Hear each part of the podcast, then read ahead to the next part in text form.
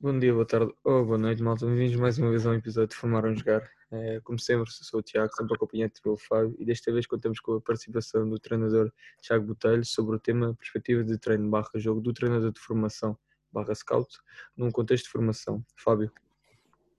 Eh, antes de mais saudar-vos a todos e uma saudação particular ao nosso convidado, Tiago Botelho, que agradecemos a sua presença e disponibilidade para falar um pouco connosco hoje. E antes de darmos início então à nossa conversa, uh, Tiago, gostaria que nos desse assim um bocado uma contextualização do teu background profissional, para onde é que passaste, o que tens feito durante a tua carreira. Ora, muito boa tarde a todos, ou bom dia ou boa noite, já como disse o Tiago. Um, antes de mais, quero-vos agradecer o convite. Uh, é sempre um gosto estar aqui à conversa de quem, quem quer falar sobre futebol e, e do futebol jogado e sobre temas que, que particularmente muito me interessam. Por isso, quero-vos agradecer o, o convite e dar-vos, desde mais, os parabéns já pelo vosso trabalho, que eu já tive a ouvir, já fiz o trabalho de casa fui ouvir uh, os, restantes, os restantes convidados e realmente o nível é muito alto, por isso vamos lá ver o que é que vai ser daqui e vamos lá ver se estou, a, se estou, se estou ao nível daquilo que vocês pretendem.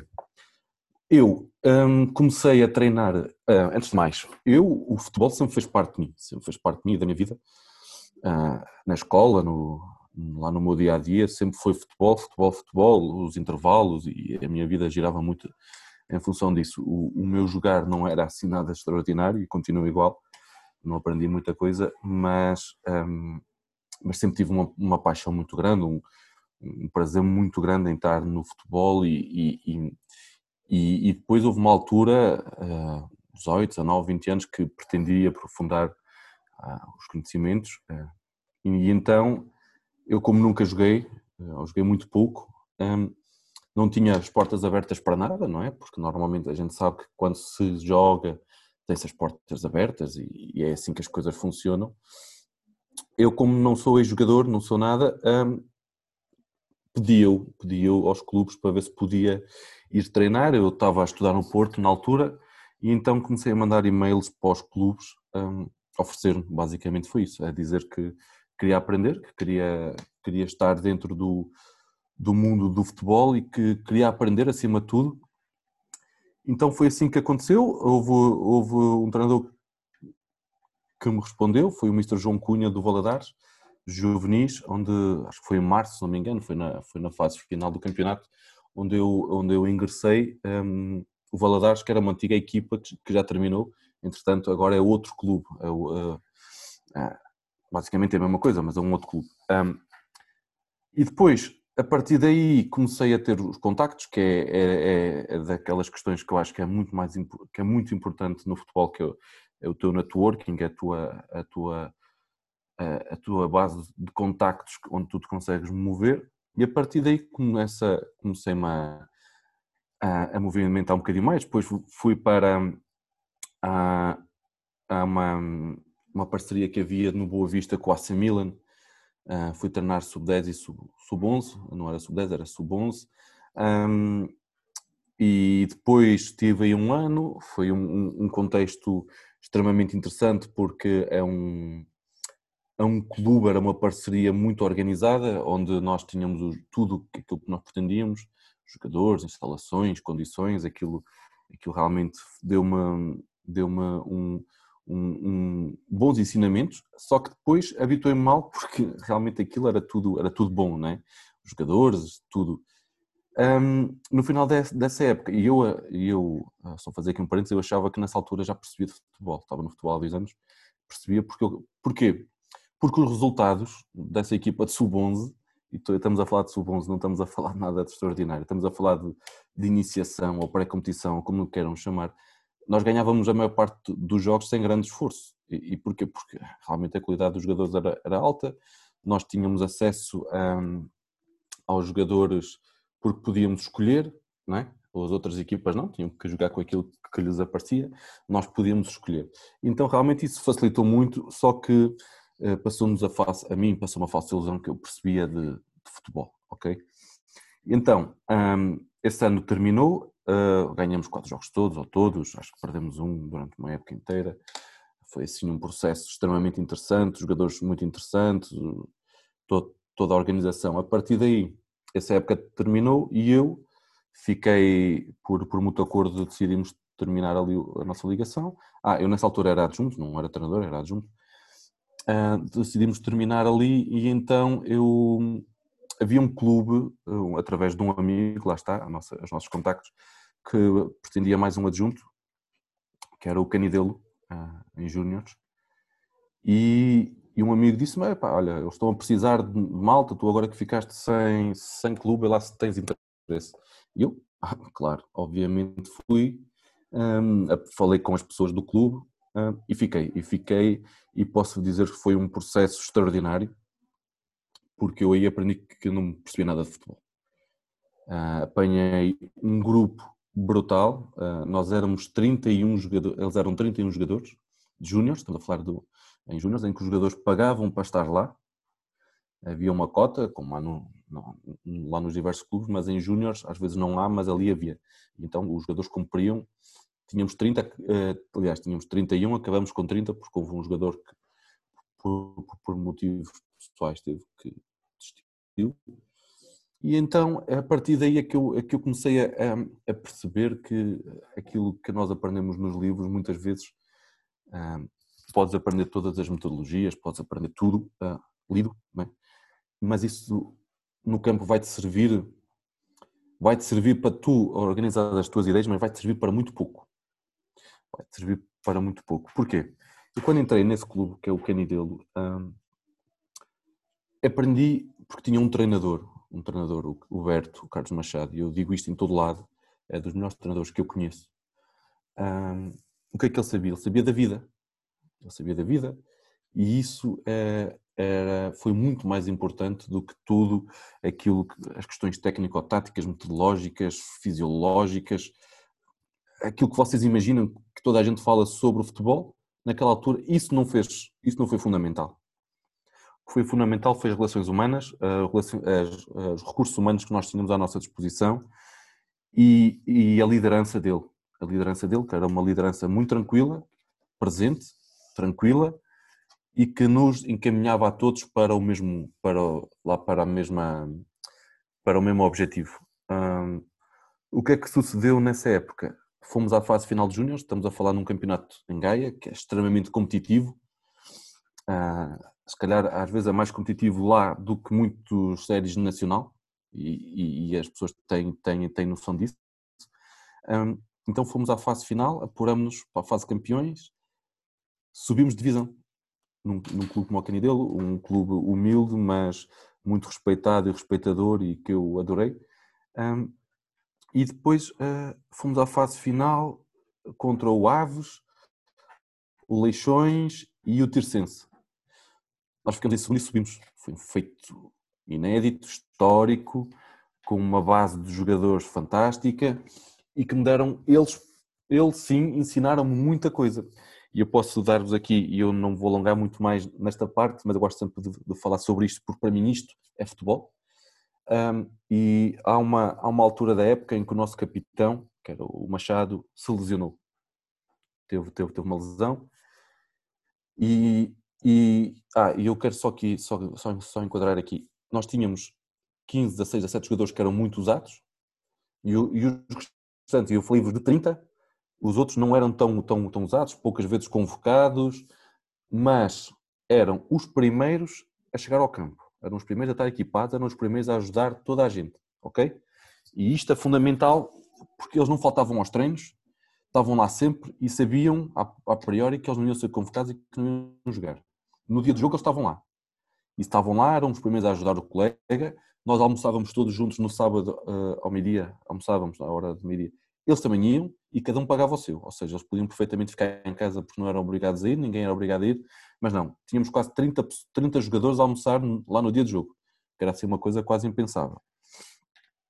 Depois, uh, voltando ao, ao, que eu estava a dizer, esse episódio ele, ele lesiona-se e eu vou entrar no campo com eles, a minha, a minha idade e a deles não era muito diferente, eles tinham 17, 18, 19 anos, eu tinha 22.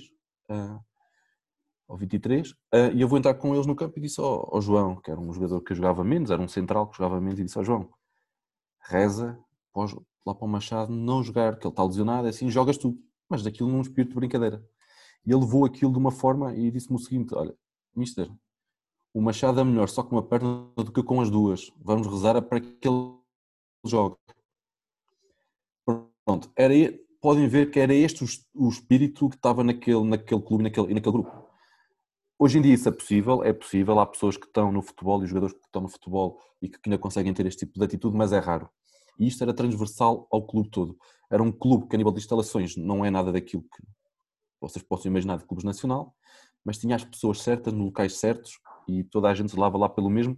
E isto só para dizer que às vezes não é a falta de bolas, não é a falta de cones, não é que faz a diferença no campo. Não, ou, é, ou, ou os exercícios extremamente elaborados e isso não faz, isso não faz a diferença. É as pessoas. E eu acredito plenamente disto. E desculpem lá porque já me alonguei um bocadinho.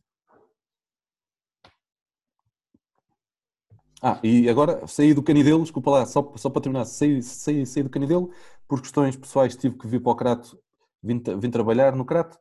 No Crato já fui vice-presidente do clube, já treinei benjamins, infantis, iniciados, séniores, hum, diretor esportivo, tudo aquilo que vocês possam imaginar eu já fiz, já, já estive no bar, já estive a vender bilhetes, já fiz transportes, tudo aquilo, uh, ajudei roupeiro, não tenho problemas com isso e, e hoje estou faço scout para, para um clube grande, estou, estou integrado nisso, sou coordenador inclusivamente de quatro distritos e digo-vos que estas questões de ajudar o roupeiro, o aguadeiro, toda a gente, isto é fundamental e toda a gente devia passar por lá porque hum, aprende-se muito, aprende-se a ver o outro lado e em vez de ver só uma árvore, ver-se a floresta, como se costuma dizer, e isto é muito importante.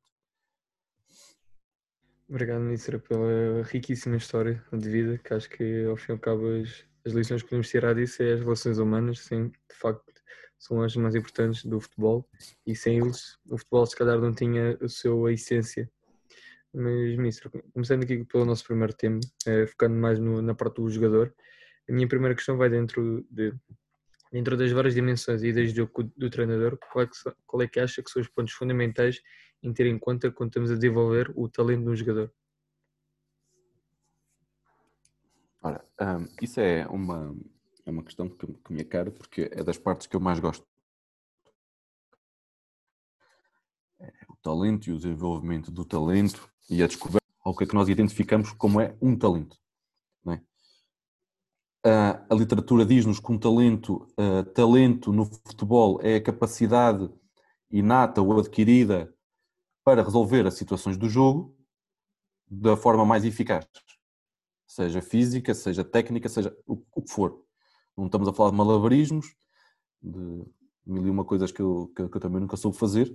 Estamos a falar de uh, eficiência nos gestos e, na, e de aproximar a equipa do sucesso. Pronto, isto para mim é o talento, é aquilo que pode ser uh, o talento.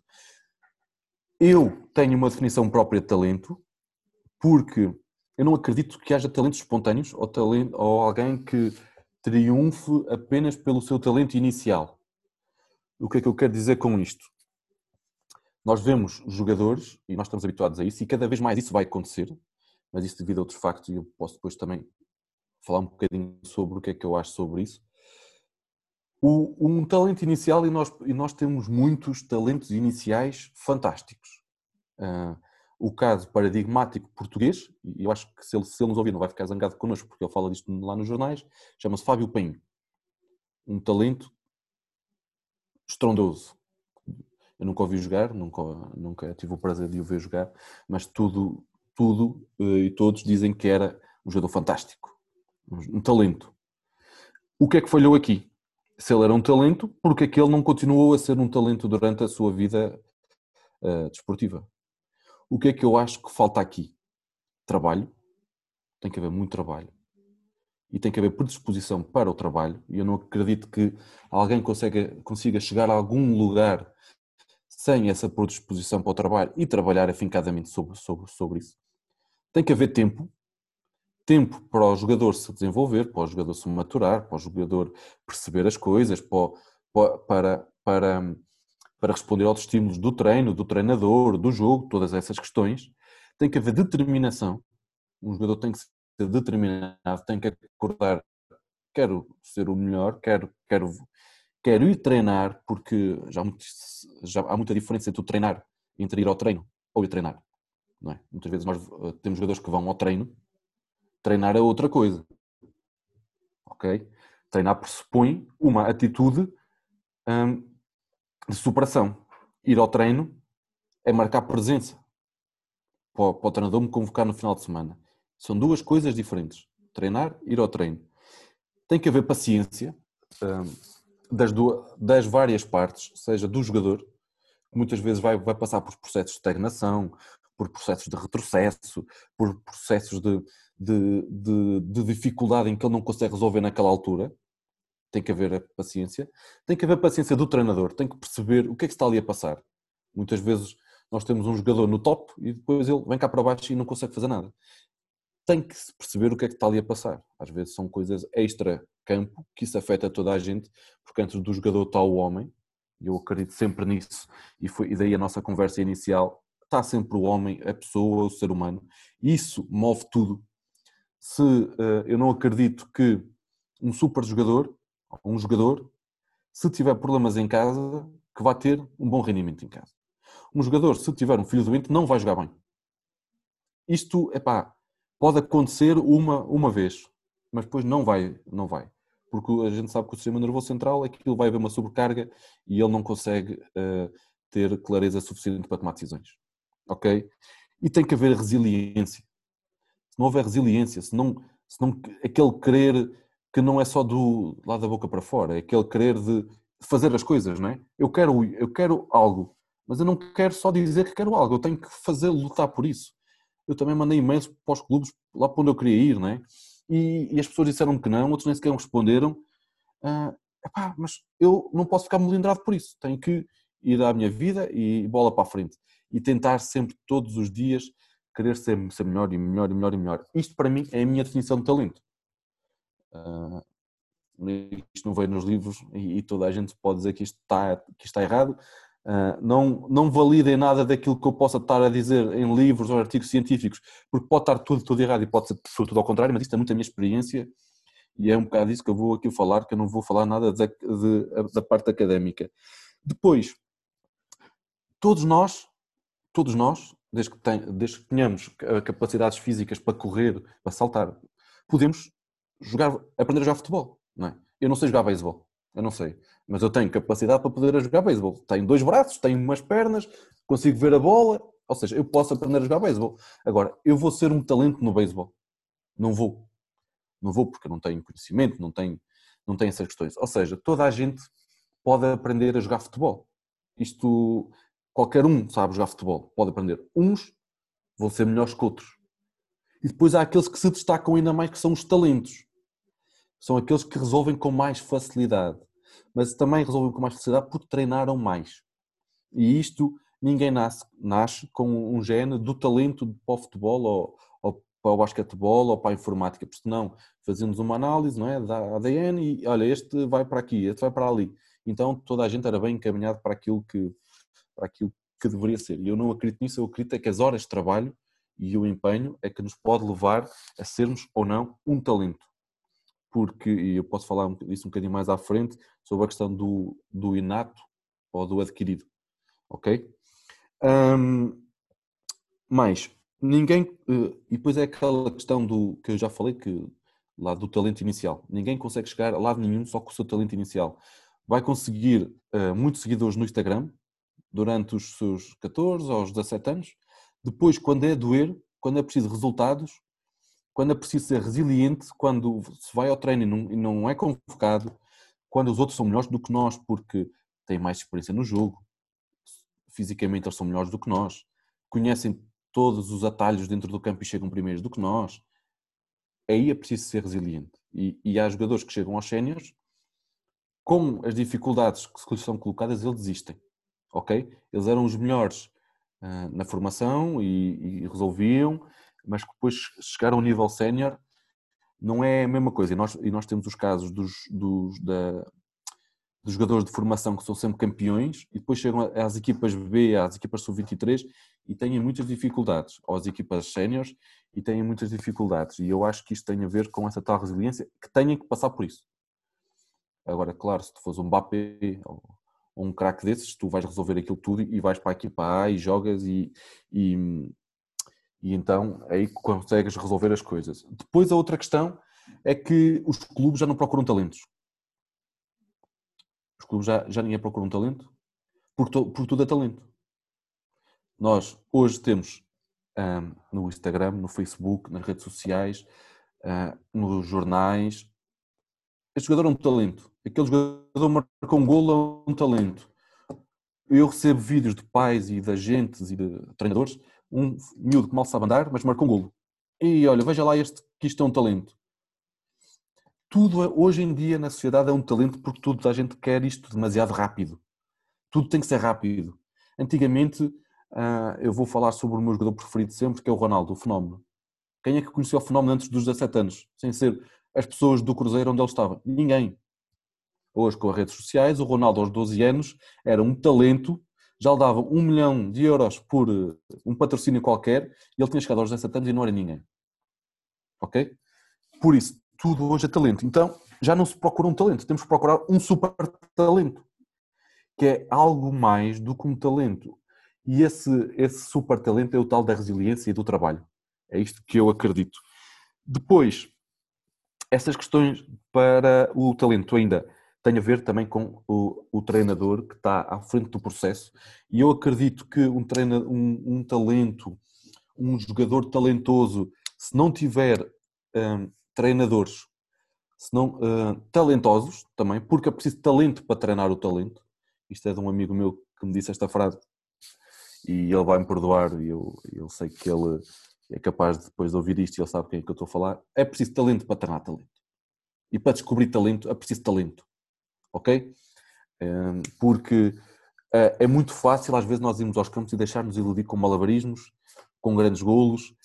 E isso não é talento. O malabarismo e um, grande golo não é um talento. Ok? São outras coisas.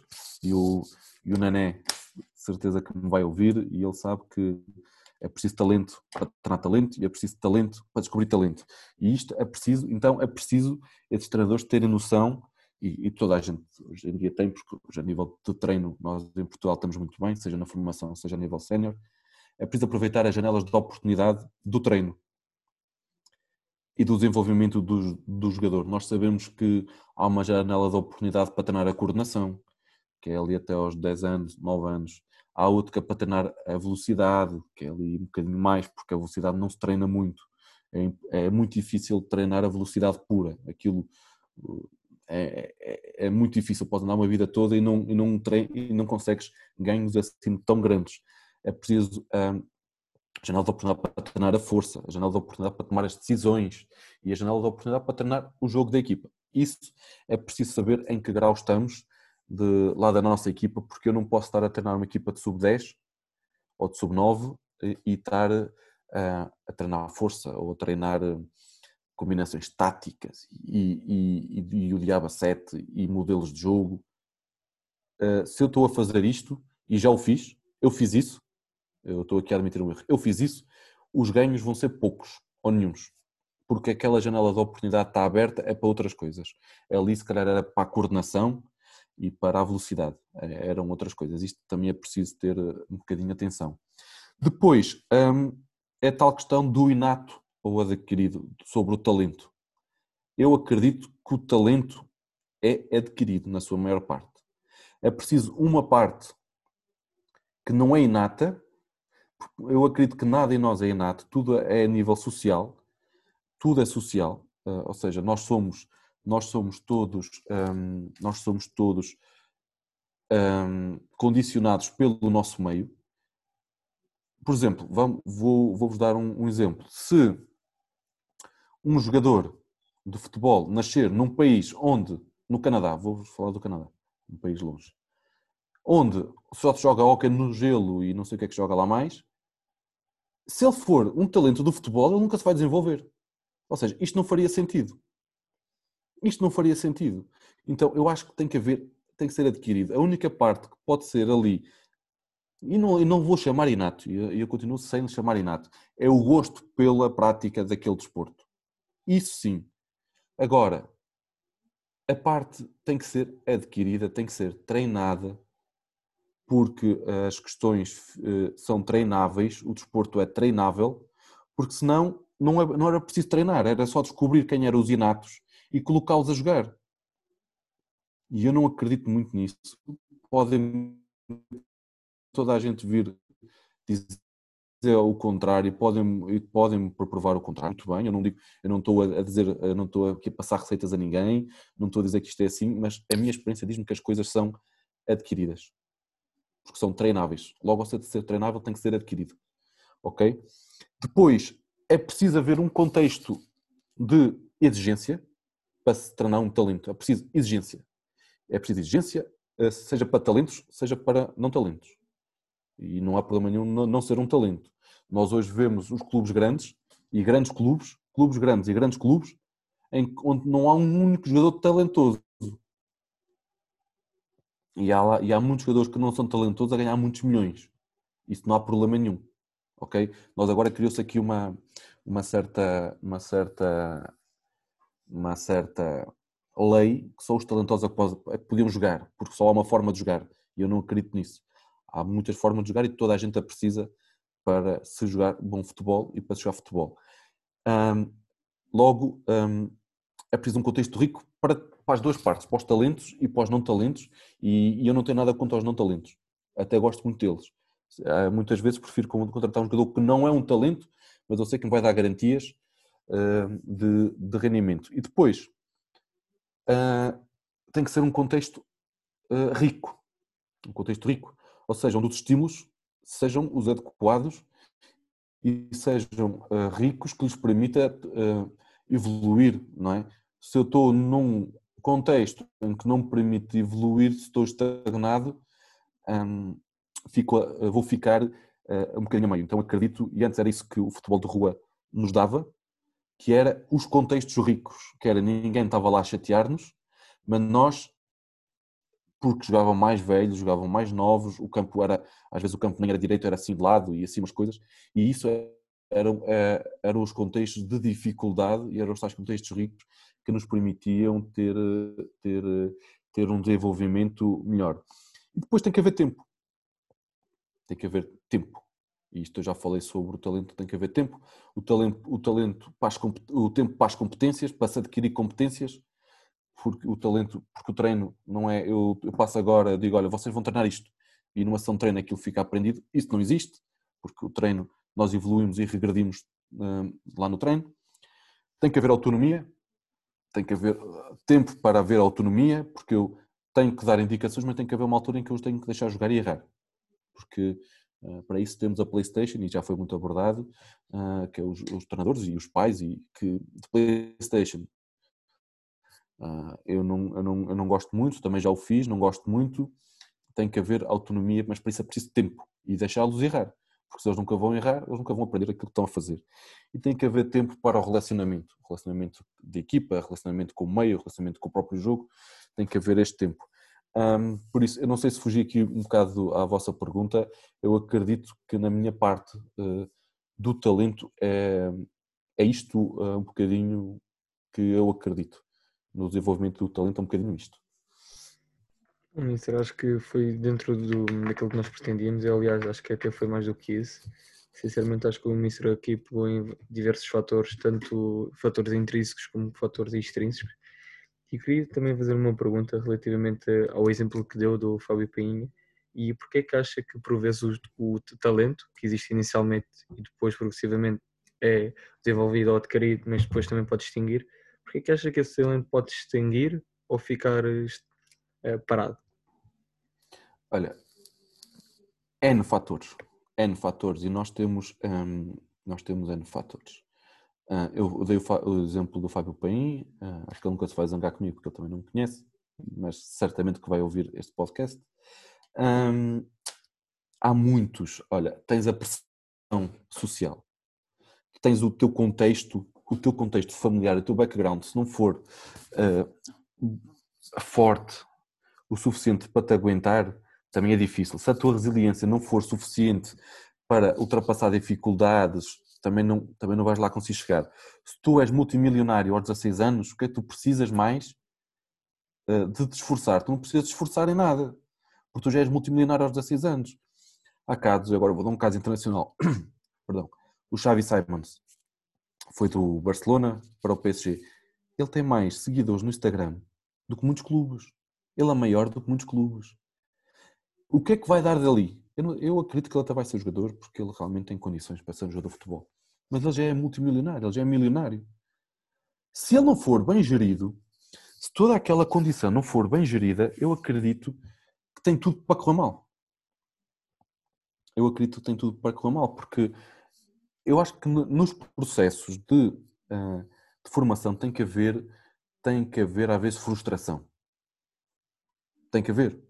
O jogador tem que ser habituado a lidar com a frustração, com o, com o erro. Agora, se tudo para mim, se eu tenho uma máquina a trabalhar para mim, uma máquina de pessoas, de imprensa, de tudo, ou seja, eu estou a viver numa bolha. Vocês imaginam a quantidade de jogadores que saem da formação dos clubes grandes que não sabem usar o multibanco até aos 18 anos? Eles não sabem usar. Eles não sabem o que é que é ter que pagar o que é que seja, porque é tudo oferecido. Eles se tragam um telemóvel qualquer, deixam-no cair. Qualquer um de nós tem que juntar dinheiro para comprar. Aí eles vêm agentes, vêm empresários, vêm clubes, vêm empresas oferecer tudo o que eles querem e o que eles não precisam. Isto, isto destrói, isto destrói muita coisa. Porque como é que é possível uma pessoa chegar aos 18 ou 19 anos e não saber o que é que é a vida? O que é que custa ganhar a vida, não é? Muitos deles nunca foram ao supermercado. E, e, depois há outras questões, muitos deles nunca saíram à noite. É? Porque vivem dentro de, de academias e depois quando saem e veem outro mundo, epá, é difícil. É difícil de resistir às tentações todas. Não é? E se isto não for bem, agora os clubes já têm aqueles departamentos de, de psicologia de, e, de, e, de, encaminhamentos, já todos estudam. Agora, se, se, isto não for bem feito, eu acredito que pessoas menos preparadas, e até podem estar preparadas, mas eu acredito que muitas vezes esta coisa da fama e do coisa que lhes sobe à cabeça e depois é muito difícil, hum, é muito difícil voltarem a, ao que eram. Temos casos de muito sucesso também temos casos de muito sucesso de miúdos que também eram super estrelas na formação, continuam a ser uh, super estrelas agora no futebol e, e, e correu tudo bem. Eu acredito que hum, tem tudo a ver com a preparação antes de chegarem lá. Porque e, as escolas de formação, os cursos de formação, os treinadores treinam apenas e só o, a técnica, a tática. Esquecem-se que eles vão ser homens não é? neste caso estamos a falar de homens, mulheres, que também jogam, e é preciso ensinar-lhes muito mais do que só o futebol. Ensinar-lhes do que é a vida, porque muitas vezes é isso que lhes vai permitir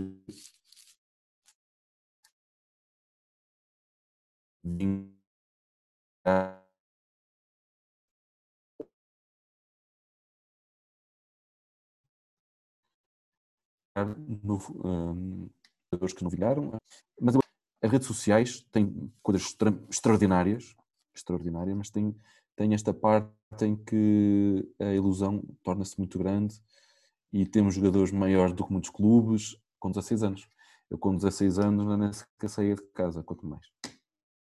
Ah. Sinceramente também concordo, acho que com 16 anos nem me atrevia a tentar sair, era só a escola, a casa e vice-versa mas realmente acho que o mundo do futebol e o mundo que se passa à volta do futebol tornou-se cada vez mais um negócio e cada vez mais vemos uh, jovens uh, jogadores que se calhar uh, outro, nos outros tempos nunca pensavam que ia ganhar tanto ou mais que se calhar um jogador profissional ganha. Isto falando em alguns, algumas ligas portuguesas, por exemplo, ligas se calhar francesas, e é um bocadinho, não diria de ridículo, mas um bocadinho absurdo como é que estes jogadores já têm estas vidas e estes ordenados. Mas uh, Sabes que muitos, muitos ganham mais num mês do que os pais numa vida inteira. Sim. Uhum. E, e, e, tão, e, e, são estes tipos de jogadores que agora, uh, que hoje em dia, mandam nos clubes. E é mesmo assim. Porque os clubes estão agarrados a este tipo de jogadores. e, e, estamos a lidar com uma nova sociedade dos jogadores em que são milionários precocemente e são irresponsáveis porque não sabem muita vida. Ou seja, estamos a falar de milhões e estamos a falar de muitas pessoas dependentes desse tipo de jogadores. Treinadores, adeptos, presidentes. E isto, se calhar, deveria ter que ser repensado. Mas claro que há sempre forma de dar a volta a isto. Acho que devia haver limites para sub-19 para baixo. Epá, esqueçam lá aqueles super contratos. Uh, mas claro, depois vem um patrocínio, depois vem um, o pai Uh, não dá o dinheiro ao, ao jogador, mas dá-se um emprego ao pai super remunerado para pagar essas questões todas. Isso tudo pode ser ultrapassado, mas acho que isto devia ter regras, porque é inadmissível uh, esse tipo de jogador e muitas vezes eles não dão nada, outros, outros dão, outros não dão, receberem no mês aquilo que muita gente não recebe na vida. De facto é verdade, infelizmente isso cada vez está mais e se nós não temos a mão nisso, acho que as consequências podem ser muito eh, graves, relativamente não só para o clube, mas também para as futuras gerações.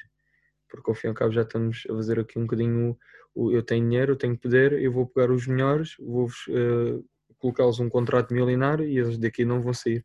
E depois os clubes à volta que pretendem que haja maior equilíbrio de competitividade e de talento distribuído eh, se calhar já não consegue fazer isso porque não tem os recursos financeiros e até às vezes os recursos humanos para combater esses uh, tubarões europeus. Mas, Mister, aqui passando à nossa uh, próxima questão, relativamente neste caso ao, ao facto de quando observamos um jovem jogador, quais é são alguns dos principais uh, parâmetros ou características que procura, que procura avaliar, tendo em conta se existe, neste caso, se o Mister tem em conta alguns atrasos eh, de motorização, de avaliações antropométricas, eh, se também tem em conta o contexto que ele está inserido. Neste caso, qual é algumas destas características? Muito bem. Antes de mais, não há uma fórmula mágica para se descobrir eh, o que é que seja, para descobrir jogadores. Não há fórmulas mágicas, ok? Eu, pelo menos eu não a conheço. Pelo menos eu não a conheço. Hum, depois, outra é conhecer o jogo. Para se conhecer os jogadores, conhecer os jogadores é preciso conhecer o jogo. Porque um, é, eu não, eu não, eu, eu pelo menos um, não consigo conceber ou não consigo imaginar como é que se avalia um jogador sem se conhecer o jogo. Porque o jogador está a jogar e está inserido num jogo, num grupo equipa, se eu não, não souber o que é que ele está a fazer, inserido de uma se não conhecer o jogo, um, parece-me que, que, vou ter dificuldades em observar o jogador, ok? Uh, depois, para se observar os jogadores, também tenho que, uh, se estou a trabalhar para um, é preciso saber para quem é que eu estou a trabalhar, se estou a trabalhar para um treinador, para uma equipa, estou a trabalhar para mim, se eu estiver a trabalhar para mim, eu quero um tipo de jogador que vá de encontro, uh, e estamos a falar de competição, agora estamos a falar de competição, não vamos falar de escalões mais baixos, porque os escalões mais baixos metem muitas questões, um, mas se eu estou a falar, eu estou a trabalhar para mim, eh, se eu sou um treinador e faço esse trabalho de procura de jogadores, vou procurar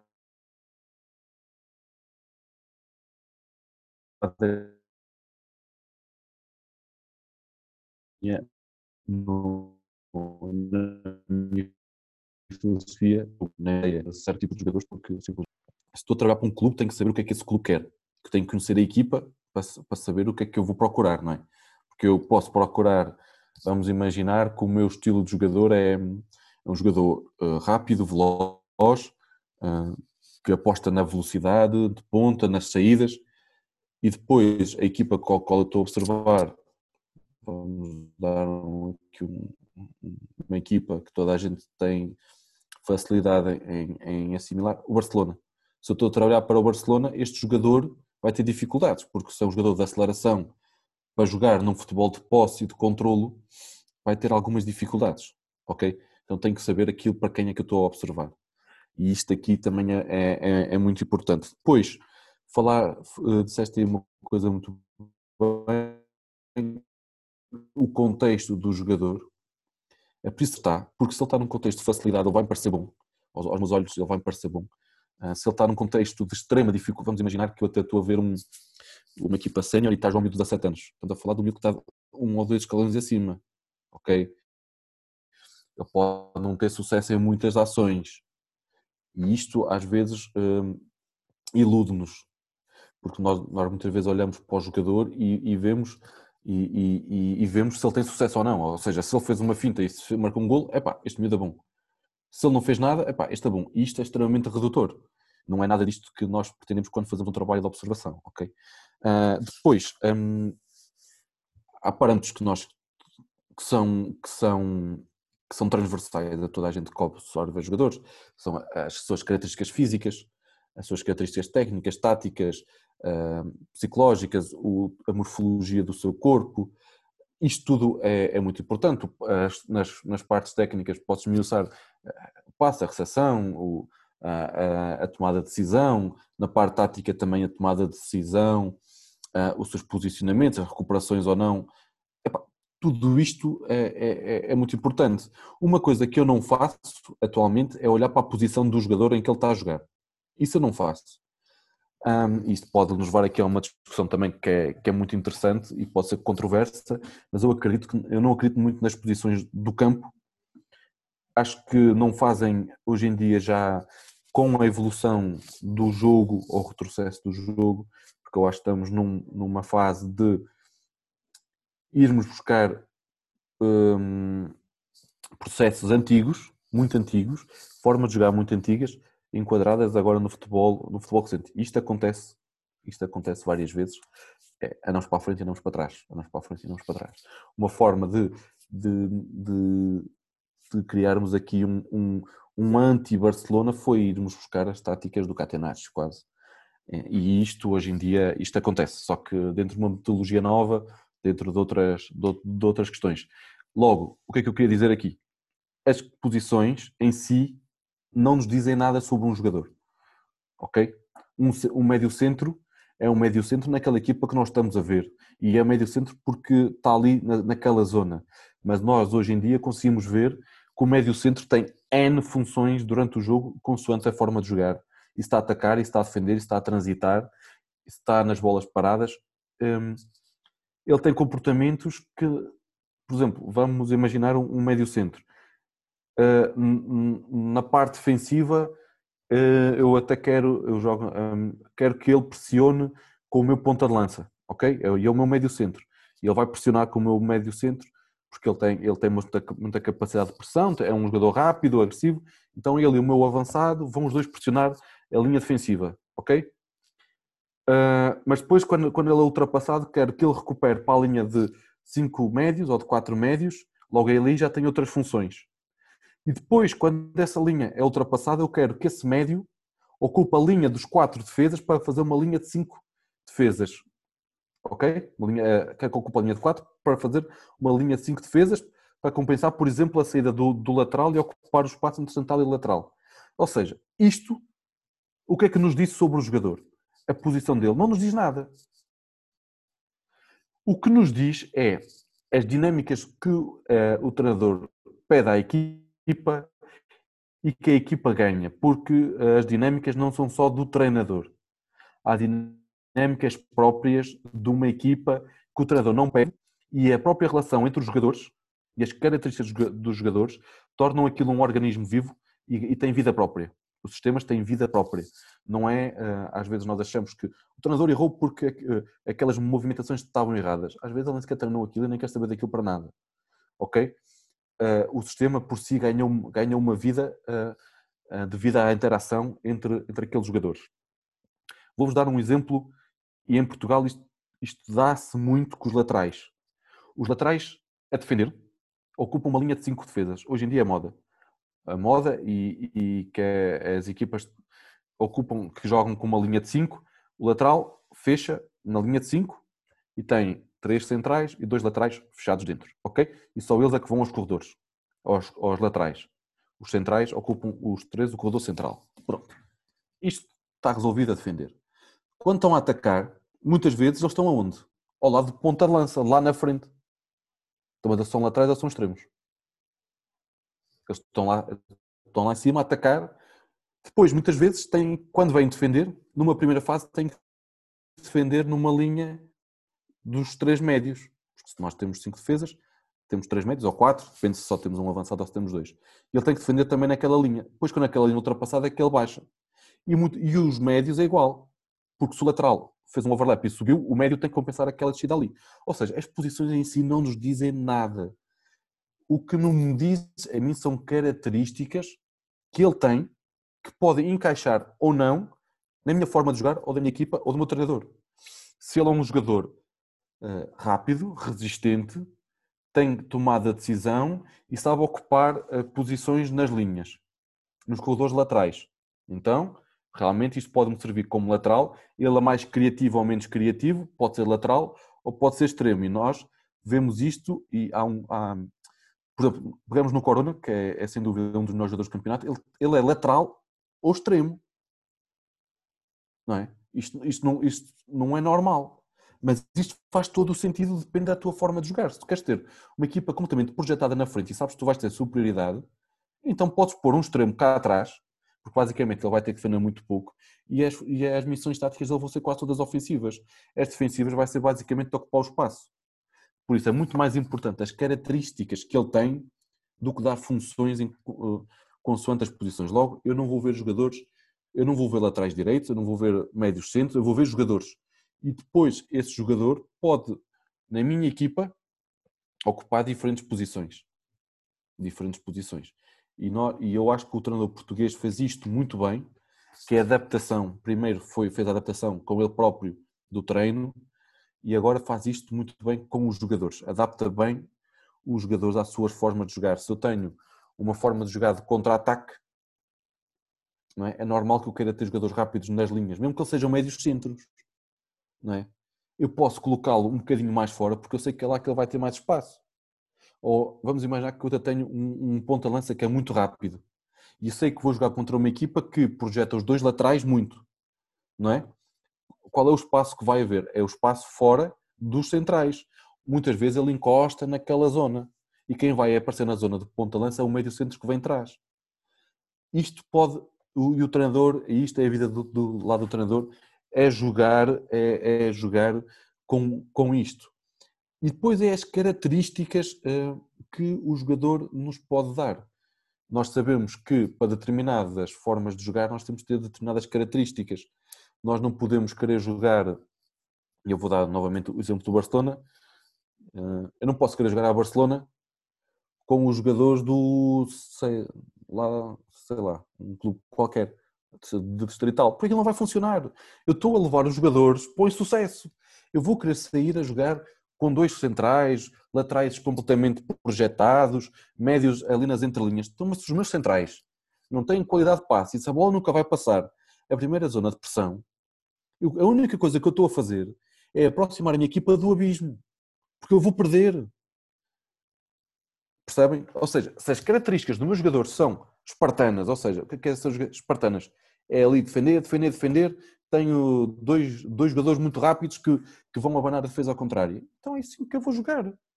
Agora, se eu gosto disto ou não, não quero saber. É isto que me vai levar ao sucesso. É, então temos que ser, temos que ser, hum, temos que ser honestos com, com, com o jogo e connosco e com a equipa.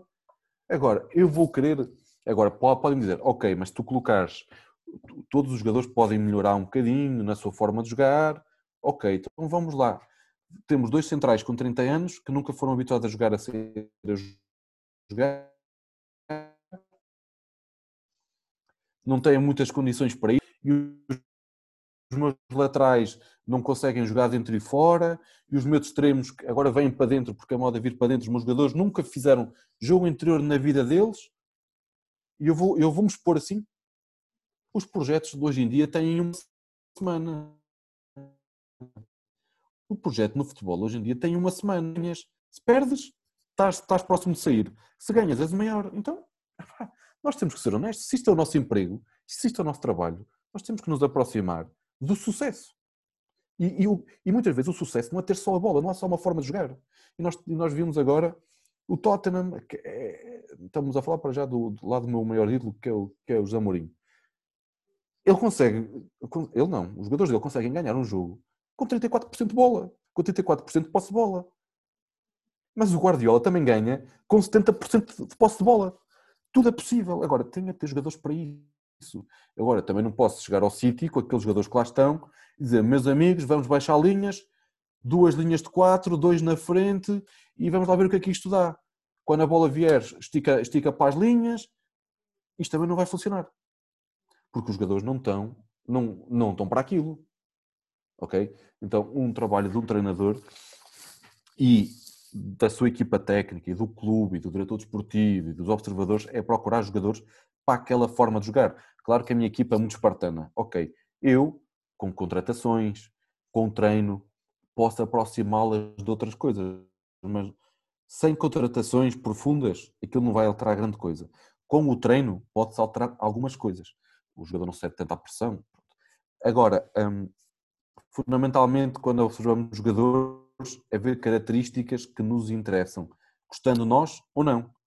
Porque eu, se tiver a observar um jogador para ti, Tiago, e tu gostas de jogadores uh, que por acaso eu nem gosto, mas se eu tiver a observar jogadores para ti, eu só tenho que observar jogadores pelo teu gosto. O meu gosto aqui não entra absolutamente para nada. Eu posso te dizer, olha, este é bom, eu gosto muito deste jogador, tem estas características, epá, mas para a nossa equipa, e se nós queremos ganhar isto, é este jogador. Nós temos que ser, não, não vou chamar inteligentes porque os outros também são inteligentes, não é? Mas temos que ser honestos nessa questão. É, se estamos a observar jogadores para uma forma de jogar, epá, têm que ser coerentes. Têm, têm que fazer esse trabalho coerentemente. Uh, Mister, queria pegar num assunto relativamente ao que o Mister disse, é, no, no, facto da posição do jogador, e nesse parâmetro queria falar se acha que a questão da especificidade, dentro do que, ele, que o Mister disse, se faz sentido ou se nós devemos proporcionar ao jogador diversas uh, experiências uh, em diferentes posições, ou seja, adaptá-lo quase a uma maneira de polivalência.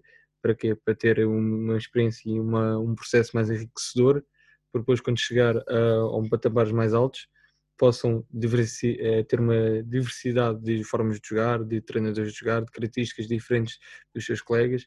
E isto vai permitir lá estar que, que tenha um maior eh, envolvimento e consiga ter uma maior evolução. E eu queria saber o que é que o Mister acha relativamente se a especificidade faz sentido ou não.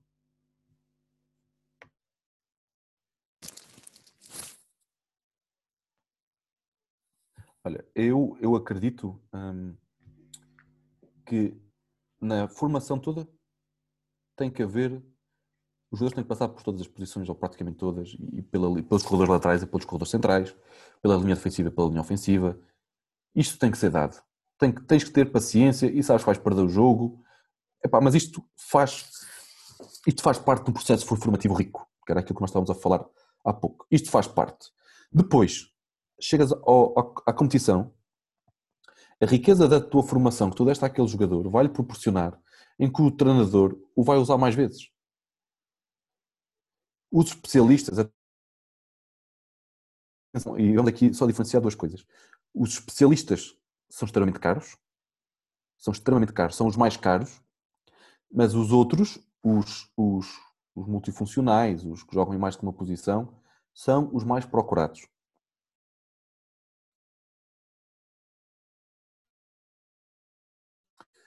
um jogador especial de golos, epá, aquilo é extremamente caro. E aquilo custa muitos milhões, porque o golo está muito caro. Aquilo custa milhões, aquilo é. O trincão, o trincão custa muito dinheiro. Um jogador como o trincão custa muito dinheiro. Um, um jogador como o Pedri, custa muito, como o Fati, custa muito dinheiro. São, são jogadores especialíssimos e, e, como se diz lá na gíria, partir tudo. Ok? Só que depois tens o outro tipo de jogador que é a multidisciplina, é não multidisciplina, não.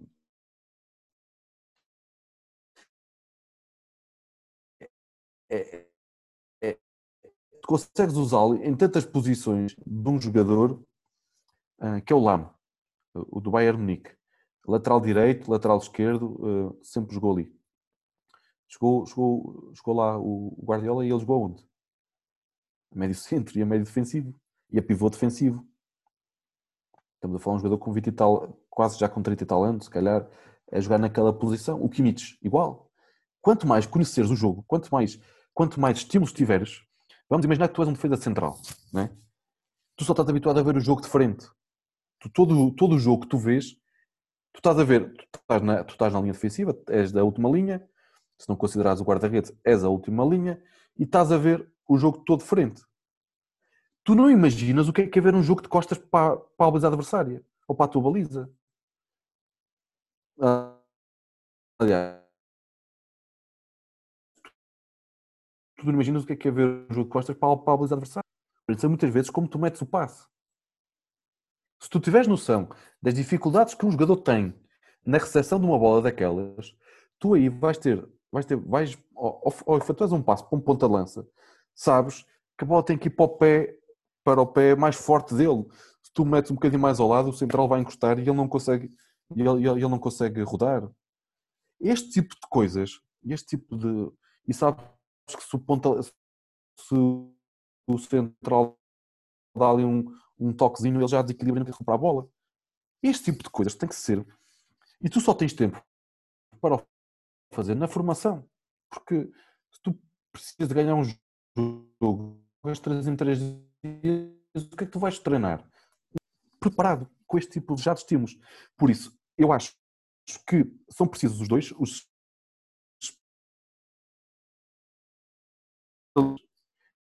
e os outros, que os especialistas valem muito, muito, muito e então se estivermos a falar de posições específicas como pontas de lança ou centrais, valem muito dinheiro. E nós vamos ver que, que no futuro os, quem vai valer muito dinheiro é quem, vai, quem marca gols e vão ser os centrais e os guarda-redes.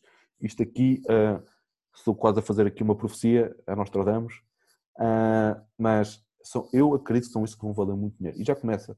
Um, uma equipa que não tenha dois bons centrais e um ponta-lança e médios com capacidade não, não lutou para ser campeões. Tiago, passando agora para, para uma outra temática, encerrando esta e passando para a temática do treino, uma coisa que tu já disseste e que podemos recapitular também é que é preciso talento para trabalhar o talento. Um, pegando nisso então, uh, passamos então para o processo de treino e tendo nós o talento, vamos passar para como é que devemos treinar esse talento, como é que tem que ser o processo de ensino-aprendizagem deste talento, até porque tu próprio disseste que vês o talento como algo que é adquirido, que é trabalhado e para, para tal existe treino. E, portanto, como é que nós podemos utilizar o treino para trabalhar este talento? Muito bem. Um, Fábio, uh, é, é uma excelente pergunta. E eu, é das, eu, estes temas que vocês, que vocês me estão a colocar é, é dos que eu mais gosto. Então poderemos ficar aqui um, dois dias a falar se vou cansar. Não vou cansar, posso não estar a dizer coisas certas, mas eu nunca me vou cansar. Há muito, sobre o ensino-aprendizagem, há uma questão que nós temos que ter bem noção, que é o que eu digo e o que eles ouvem são coisas diferentes. O que nós dizemos ao jogador e o que ele ouve não tem nada a ver muitas vezes. A forma como tu dizes é que pode fazer a diferença. São os marcadores. Ou seja, se tu dizes, se tu estás a treinar uma equipa com esta emoção, com o que eu estou aqui a falar, ou seja, monocórdico, uh, explanar, tentar falar tudo direitinho, explicar tudo direitinho, o jogador vai adormecer e vai tomar a pastar. Porque ele não vai querer nada daquilo. O que é que tu tens que jogar aqui? Emoção. Sem emoção não há aprendizagem. Isto é aqui eu já estive a ler umas coisas e aqui isto já é científico. E sem emoção não há aprendizagem. Logo, o processo de ensino-aprendizagem tem que ter emoção. E, muita, e, muitas vezes tem que ser um, tem que ser estímulos positivos, ou seja, estímulos de... ninguém aprende se tiver, se, se, se tiver contrariado. Se tu estiveres a fazer um treino enfadonho de correr e de fazer coisas e eh, ou seja, se tu tiveres, se eu, se eu proporcionar um treino onde eu, eu dou as soluções todas, diz, olha, tu faz isto, faz isto, faz isto, faz isto, faz isto. Aquilo vai ser um treino enfadonho, os jogadores não vão achar muita piada e se for, uh, e se não for, uh, um, se não for aproximado do jogo, eles também não vão achar piada. Depois, conhecer o nível de simples meinhos, ok? O meinho pode ser de um, de um alto grau de dificuldade para um grupo, vamos falar de um a um toque. Isto, estuda-se muitas vezes para, para aquecimentos, ou há pessoas que até usam isto para treino fundamental, para a parte fundamental do treino. Agora estamos a falar uma inha, um toque, onde há, duas, onde há dois jogadores no meio, e estamos a falar de uma inha, um toque. Isto pode ser de uma complexidade gigantesca, depende do teu grupo e equipa. Agora, se tu vais pôr aquilo na equipa de Barcelona, que faz aquilo até no balneário, aquilo é o mais básico que há. E tu não podes estar à espera desse treino que vais ter algum sucesso. O que é que eu te quero dizer com isto? O, o que é importante é tu conheceres o, o, o nível da, da equipa e saber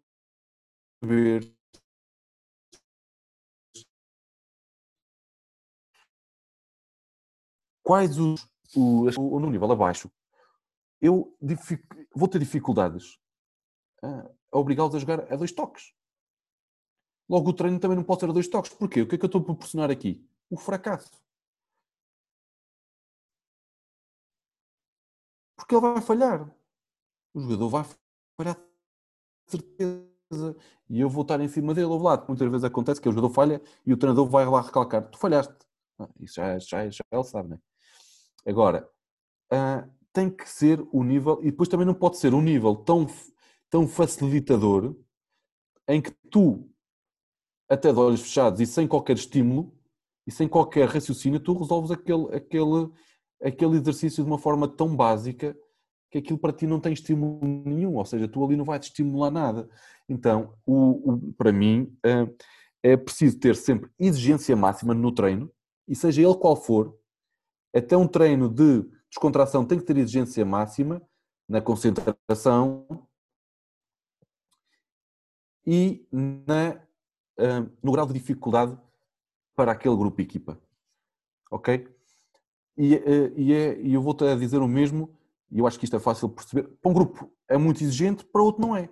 Mas tens de estar sempre exigência máxima para te conseguir sempre dar ali um toquezinho. Claro que, que a nível de treino às vezes tens que voltar um bocadinho atrás, aliviar um bocadinho, não é? dar um bocadinho de ar para eles respirarem para depois voltarem à exigência máxima. E quanto à exigência máxima, não estou a dizer em correr sempre a 90%, sempre em sprints, não é isto. Tem um treino uh, e,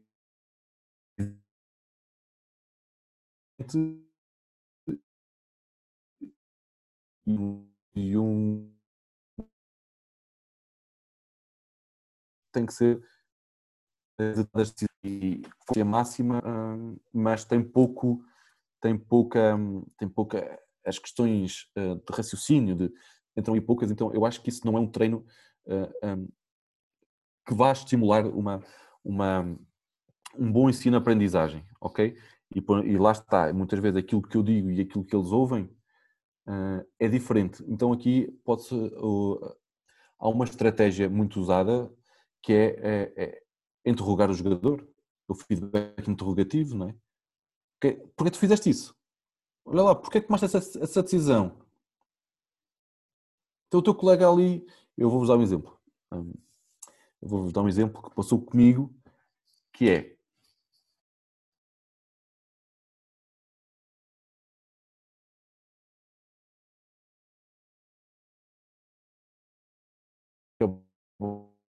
vir eram três para que era. Eu tinha a minha equipa com o médio centro, dois extremos e o ponta de lança. Ok? Era assim o, o exercício. E a bola tinha que, que rodar e quando a bola chegasse ao médio centro, ele tinha que conseguir jogar ele tinha que conseguir jogar no jogador que estava, que estava livre. Ou seja, a bola ia rodando de um lado para o outro, uh, aquilo que se faz no, normalmente, e a bola chegou ao médio centro e ele jogou para o médio direito que por acaso estava tapado. Estava marcado. E eu, ei, meus amigos, para o treino. Já zangado, porque eu não queria nada daquilo. O que eu queria era que a bola entrasse sempre no jogador livre, para o jogador livre fazer a penetração, cruzar e finalizar. E eu parei, eu perguntei ao homem, olá, o que é que tu estás a fazer? Então, mas isto alguma coisa foi isso, o que eu disse.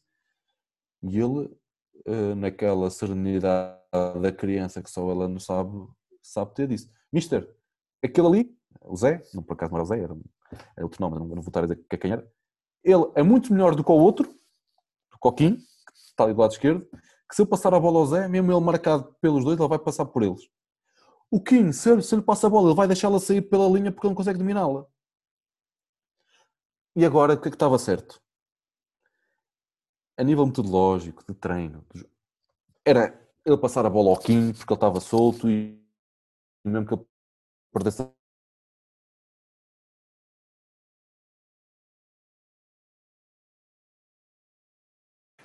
mão pela cabeça, ok, assim já vai na cabeça. Então, o feedback interrogativo aqui entra para nós percebermos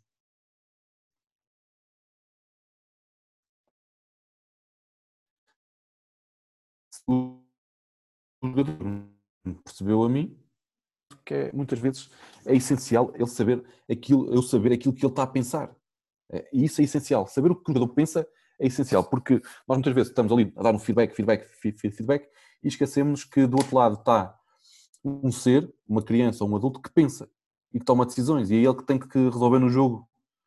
Um, e isso um, é, muito, é, muito, é muito importante. Depois, sabermos um, balancear e ter numa balança os exercícios eh, contextualizados, ok? Específicos, aproximados à forma de jogar, e os descontextualizados para um,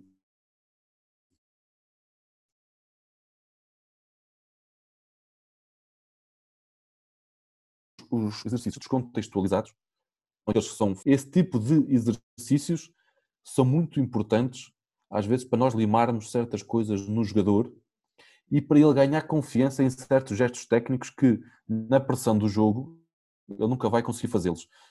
E então, vamos imaginar que eu quero que o meu jogador, sempre que receba a bola, receba orientada com o pé para fora.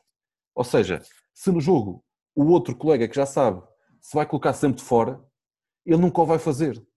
E vai ganhar aversão àquele movimento e nunca o vai fazer. Mesmo no jogo, depois quando nós passarmos ao jogo, ele não vai fazer. Porquê? Porque o marcador dele de, o marcador no cérebro dele diz-lhe: Eu, quando faço isto, roubo uma bola. Ok? Então, eu vou descontextualizar aquilo, passo para um exercício à parte e o jogador está ali, se calhar 5 minutos, a fazer aquele movimento porque não tem oposição, ganha confiança e consegue fazê-lo. E depois passar para o jogo e dizer ao, ao avançado, lá, eu sei que tu vais fazer isso, mas agora tenta lá ao contrário e vamos, agora em vez de pressionar sempre por fora, pressionar sempre por dentro ele vai ter sucesso. E nesse tipo de, de questões do ensino-aprendizagem, são estas coisas que nós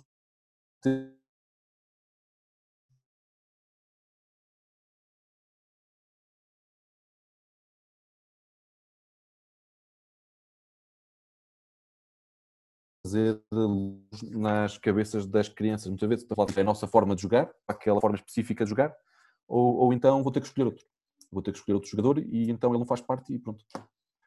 Uh, é assim.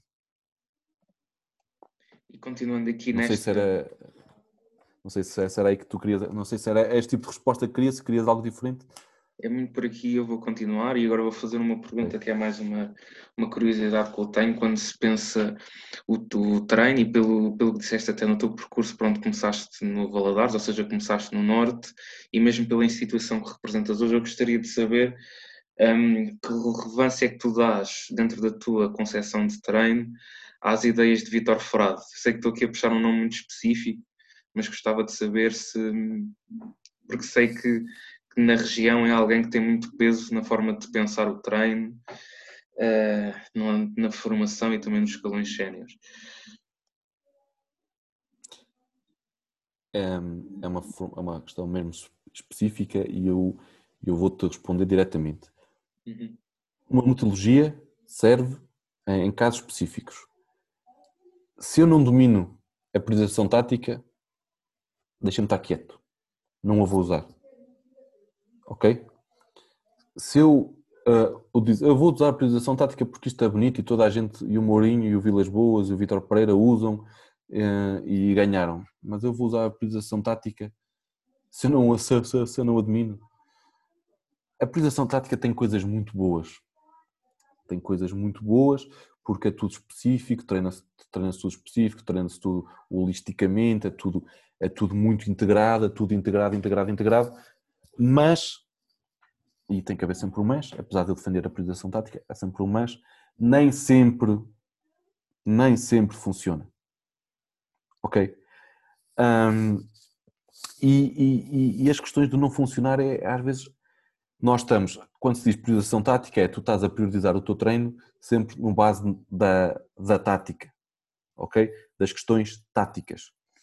E muitas vezes aqui estas questões uh, das física, da recuperação, às vezes aquilo não está bem explicado e nós não, percebemos, não, nós, nós não percebemos bem como é que aquilo se treina. Como é, porque a priorização tática vai muito para além do treino. Ok? É tudo uma filosofia. E, e eu, um, quanto mais procuro sobre a priorização tática, menos sei daquilo. Porque eu não percebo.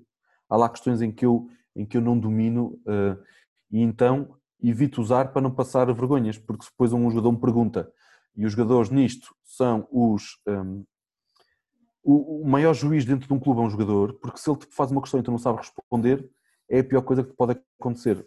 Dentro da equipa, tu estás morto. Se ele te pergunta, Mister, este exercício é porquê? Antigamente isso não existia. Os jogadores entravam no campo, corriam, saltavam, subiam escadas, subiam escadas, ninguém te questionava nada. Hoje em dia, um sub-10 pergunta-te para que é que está a fazer aquilo. E se tu não souberes responder, tu estás morto morto entre aspas, não é? Ah, porque eles percebem e eles vão-te sempre testar. Agora, eu acho que há muitas metodologias válidas, a priorização tática é válida mais no futebol sénior e por quem eu saiba usar. Eu tenho umas luzes da priorização tática, não tenho o conhecimento total da priorização tática, então eu, eu, eu evito o, uh, dizer que usa uma priorização tática. Eu, eu acho que, uh, eu acho, acho que aproximo-me em algumas coisas, mas eu nunca vou ter o grau de conhecimento profundo para aplicar. E acho que muitas vezes quem começa na priorização tática, quem a conhece a fundo, usa e tem, e tem resultados ou não. Quem usa outra metodologia tem resultados ou não. O importante é tu acreditares em algo sustentado cientificamente ou pela tua experiência, e o ideal é ser pelas duas, pela tua experiência e cientificamente, e usar, e que seja útil para a tua equipa. Se for algo hum, demasiado complexo, e, e, eu acho que o, o menos é mais, se for algo demasiado complexo e que não se domine, então não se deve usar. Eu tenho quase todos os livros que foram publicados da apresentação tática e, não, e já os li e já reli e volto a ler e há questões que eu não consigo, que eu não consigo acompanhar. Então, um, evito usar para não passar, um, não é passar vergonha, não é nada passar vergonha, mas tento uh, aproximar mais das coisas que eu conheço e que eu domino e que eu consigo manipular, porque se eu uso uma metodologia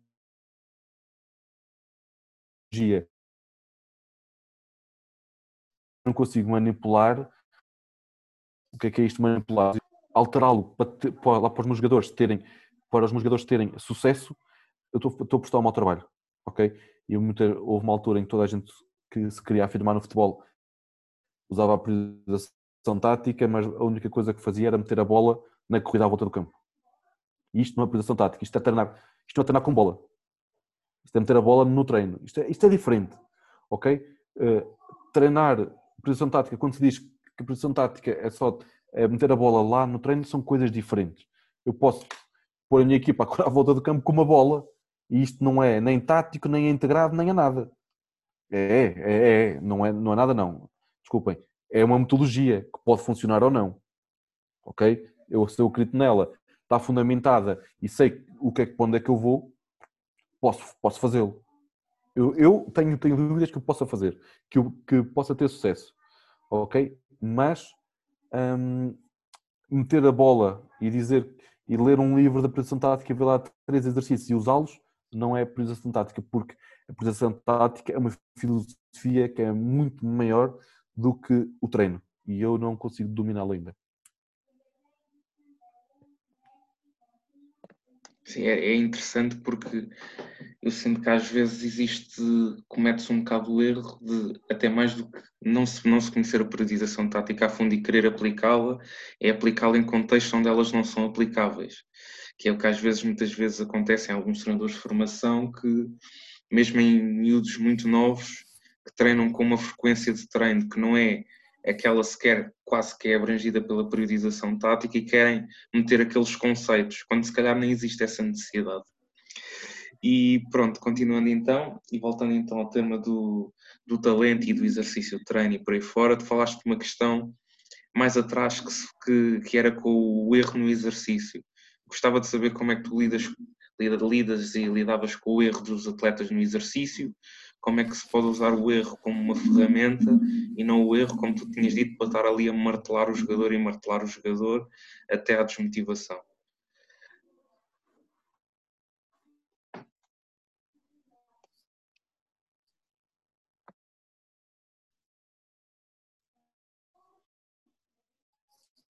sobre o exercício e o erro no exercício é fundamental.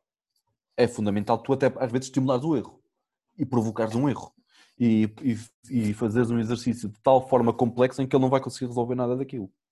Ok?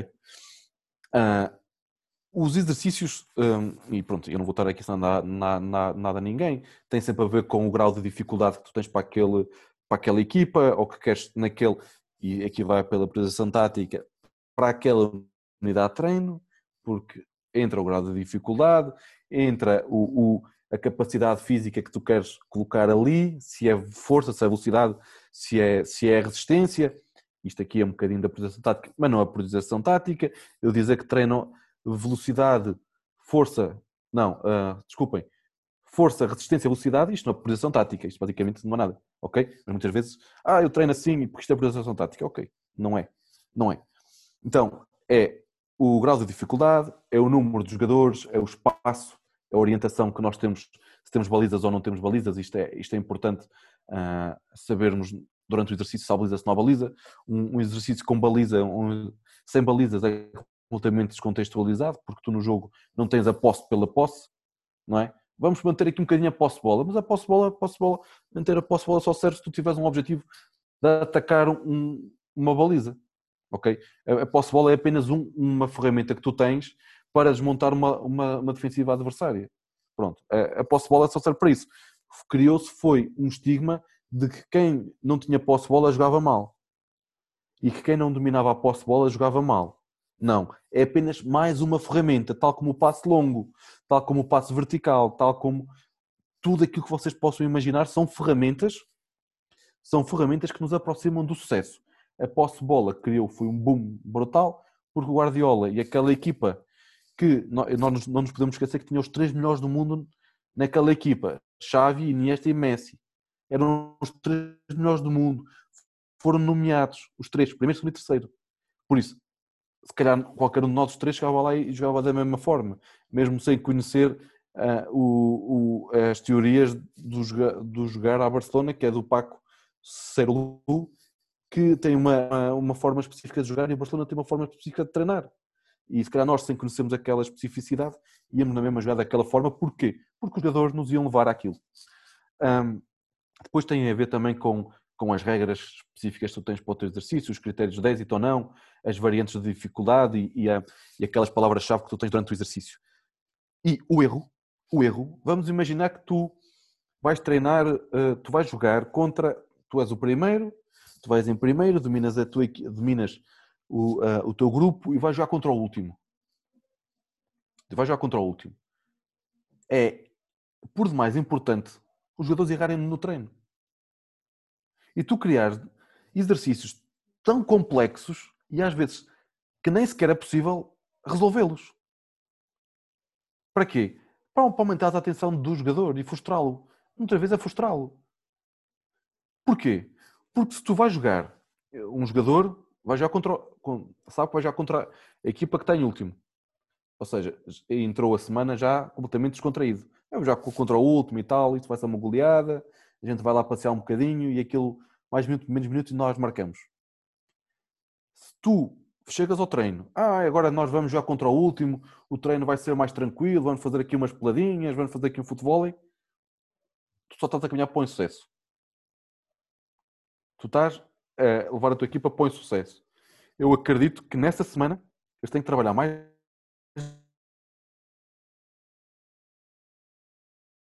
e errar. Porque vai provocar-lhe, vai, vai, vai provocar muitas vezes a incerteza. E isto é fundamental para que ele chegue ao fim de semana com tantas dúvidas que ele vai ter que se aplicar para conseguir jogar e para conseguir explanar todo o seu futebol. Porque se nós entramos numa, logo na segunda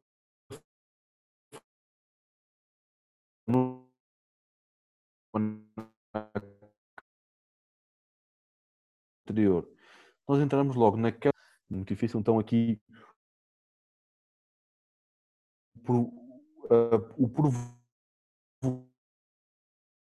erro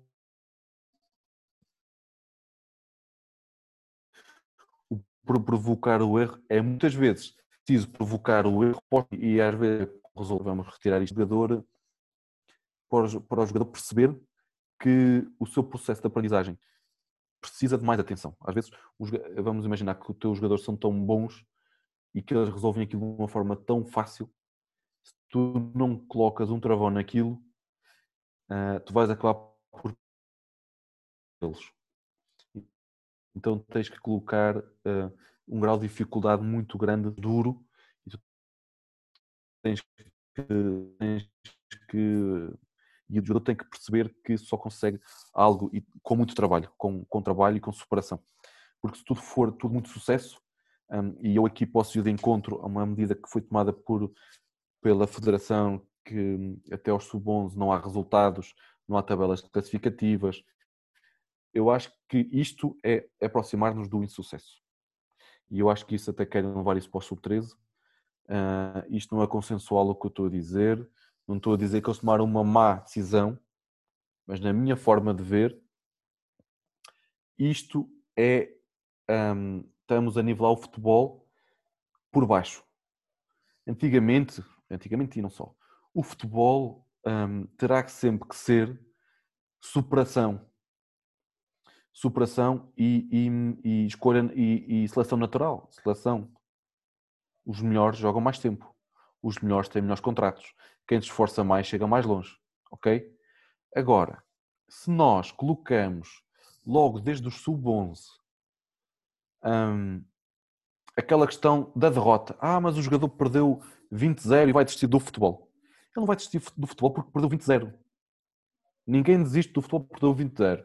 Porque eu na rua também, eu também andei anos sem ganhar nenhum jogo e nunca, eu nunca, testei, nunca deixei de, de jogar futebol para lá. A única coisa que eu, que eu não tinha era adultos a darem cabo da cabeça por ter perdido 20-0. Isto é diferente.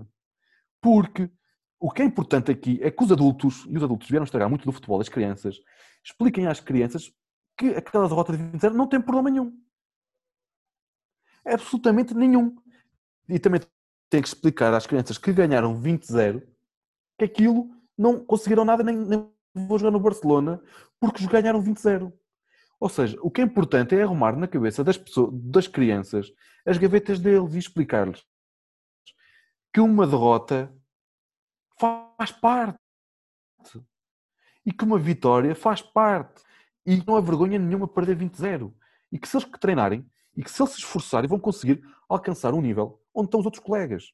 Isto é que é importante. Agora, quando uh, fazem rankings de equipas, de melhores marcadores, os pais, os treinadores, e afixam aquilo no balneário para motivar jogadores, ninguém motiva jogadores de sub-11. Um jogador de sub-11 joga porque gosta. Não anda ali motivado. A motivação é intrínseca. Vem do gosto próprio de jogar futebol. Por isso é que ele acorda às 7 da manhã para jogar às 9. E isto é intrínseco. Agora, acham que é por meterem frases num balneário? Ou pelo espírito de equipa, numa equipa de sub-11, que isso nem sequer existe? Nas equipas de sub-11, até aos sub-13, treina-se individualmente, praticamente. Dentro de, um, de, uma lógica de equipa, de trabalho um, em conjunto, mas a gente só olha para o indivíduo. A gente quer evoluir o indivíduo, porque na cabeça dele só, só existe eles e a bola. Mas alguém, mas alguém Alguém acha que consegue criar um espírito de equipa nos sub-11? Ou ficam, ou, ou ficam zangados com os jogadores? Acabaram de perder 3-0. E eu, vou, eu, como treinador que perdi, vou ficar zangado com um jogador meu porque ele não ficou zangado porque perdeu e porque está a rir. Obviamente que ele tem que estar a rir. Ele, tem, ele acabou de jogar futebol. que é a coisa que ele mais gosta, independentemente do resultado. E isso é que é, isso é, que é importante. É a gente estimular. Ele está-se a rir muito bem. Se eu o obrigar a ficar zangado, é aí que ele vai desistir. Porque aquilo deixa de ser uma coisa que tem prazer para ser um frete para, para mandar agradar a mim. Ele não tem que me agradar a mim. Eu, eu como treinador, é que eu tenho que agradar o jogador para ele no treino e no jogo. Agora, isto do, do resultado e deste tipo de coisas e do erro e do erro tem que ser estimulado e tem que ser explicado, porque o jogador pode errar. É livre para poder errar e deve errar. E, só que nós, como adultos, temos é que explicar às crianças que o erro é fundamental e que não há nenhum problema em errar. Agora, o que é que acontece muitas vezes é o pai que enviou um vídeo a um, a um observador e lá ver o jogo e, e perdeu 3 e ele acha que não vai assinar pelo Barcelona, é de escalão para o ano, porque perdemos o jogo de sub-11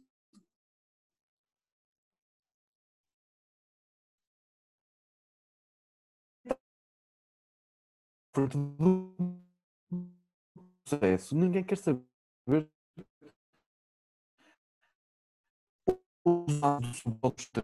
Do processo sub-11 e sub-13 e eu os jogos todos nos sub-13. A minha equipa não tinha condições para os jogadores o porquê daquilo ter acontecido e trabalhar. Minha equipa, eu disputava o último lugar. E sabem onde é que os meus jogadores estão, aqueles ex-jogadores? Estão em campeonatos nacionais. Eles acham que eles iam. Porquê? Porque. Mano, foi de mim, não pensem lá porque eu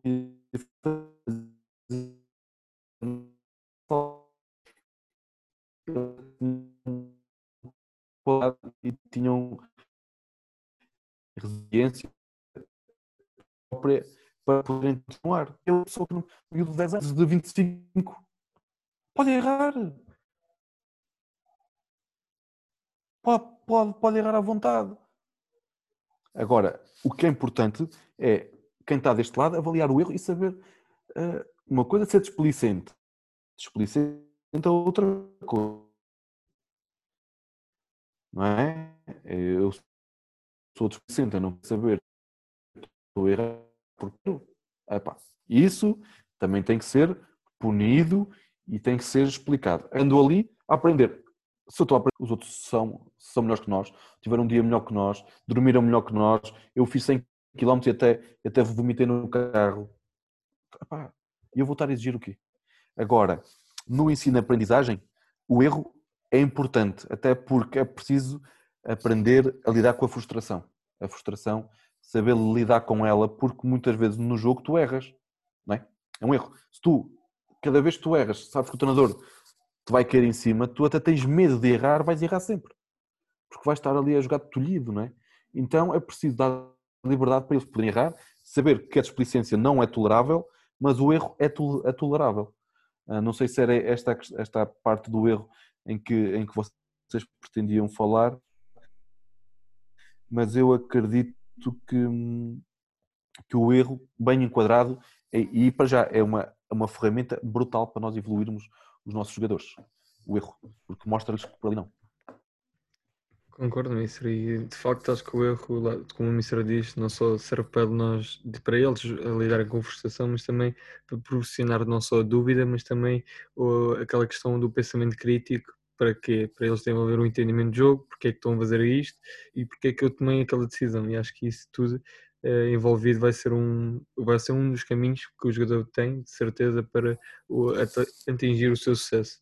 É, Mister, e também queria apelar aquilo que o Mister disse relativamente aos adultos, em que nós incendiamos, entre aspas, quase o futebol de formação, e também isso um bocadinho uh, desfavor, neste caso há consequência, ou boa consequência, podemos dizer assim, ehm, de, de haver facilitismo relativamente às tabelas de competição, porque, se sermos sinceros, o que a Federação uh, fez foi nada menos, nada menos de que proteger uh, os jogadores para que os pais não lhes deem na cabeça. Porque, ah, tu perdeste o jogo, mas no 0-0 está 0-0. Então empataste. Por isso, fixe, já não tenho de aturar o meu pai. Acho que é um bocadinho por aí em toda a ironia, mas acho que hum, retorcemos um bocadinho derivado a isso, porque lá está, não estamos a profissionar aquilo que o Mister disse bem, que é a questão da frustração, de lidar com a derrota, de pensar na derrota e ao fim e ao cabo também, o mais importante, o gosto pela prática, mas claro, dentro do que, do que eles quiserem ganhar, que acho que também é importante para o crescimento deles, como é óbvio. Mas, Mister, já que falamos aqui um bocadinho do insucesso, um, queria falar também um bocadinho do sucesso. Uh, dentro do, do treino, e neste caso também até no jogo, qual é que são alguns dos indicadores de sucesso que o Mister consegue identificar para que haja, um, neste caso, um processo mais adequado na resolução do exercício?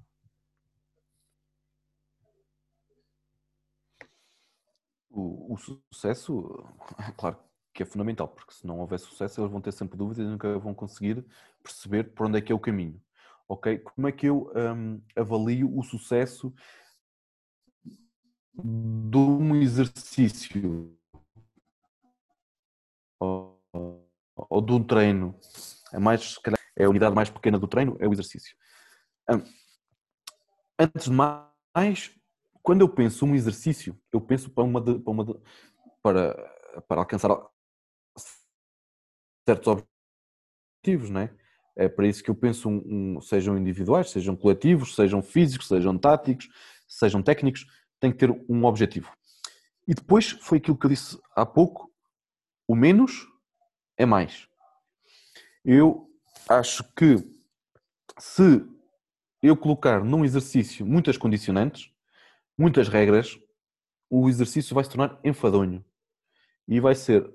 Não vai, não vai ser nada, porque o futebol, as regras são simples, não é? Uh, e, e se eu coloco determinadas regras que não são do futebol para condicionar o jogo, um, eu vou criar ali algo para já não é, deixa, deixa de ser específico do, do jogo e vou criar ali algo que o jogador nem percebe bem o que está a fazer. Basicamente está-se a mexer e está a tocar na bola. Uh, não está uh, com um objetivo de jogo, ou seja, se ele não conseguir fazer o transfer daquele exercício para o treino, pelo menos eu acredito que eu acredito nisso. E depois o treino tem que ser pensado sempre com duas questões, que é os fatores de sucesso, ou seja, eu quando avalio, eu estou, quando estou a fazer o meu, o meu, exercício, eu coloco lá quais são os fatores de sucesso. Se eu, se eu imaginei, vamos imaginar, uh, que o meu exercício, um fator de sucesso é que a bola passe nos três corredores antes de entrar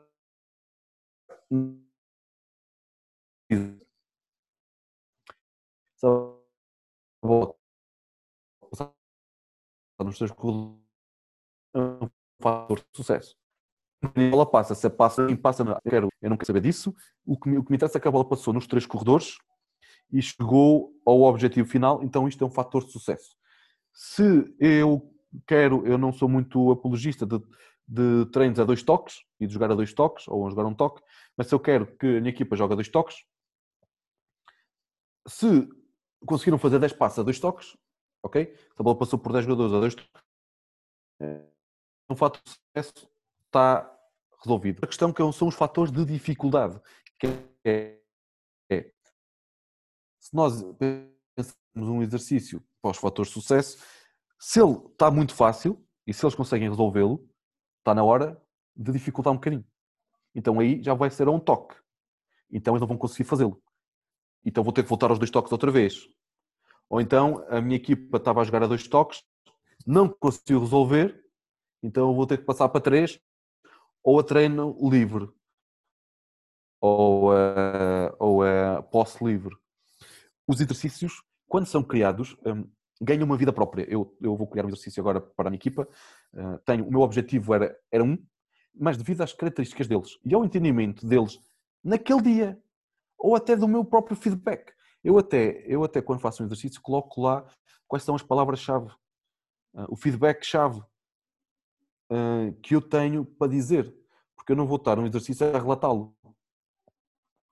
Não é?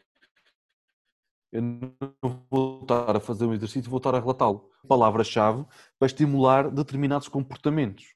E isto depois é treinado, até os feedbacks é treinados ao longo de uma época inteira, porque eles sabem, quando tu dizes uma coisa, qual é, é o, o, o que é tem que fazer, não é? Se tu dizes que a bola tem que estar um dor meu entre, a, entre o adversário e a minha baliza. Isso é uma bola coberta. Eles têm que perceber hum, o que é que eu quero dizer com, com determinadas coisas. Então isto é, também é feito no treino. O feedback também é treinado no treino. Porque se eu estou no banco a dizer outra coisa qualquer que eles nunca ouviram no... Também não vão...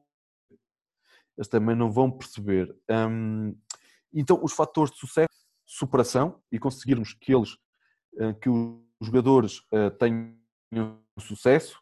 Quando começam a ter sucesso e, começar, e começam a, estar demasiado à vontade, temos que retroceder, temos que ou aumentar a dificuldade, ou, ou imagina que tu fazes um exercício e os jogadores não. Epá, aquilo no papel era espetacular.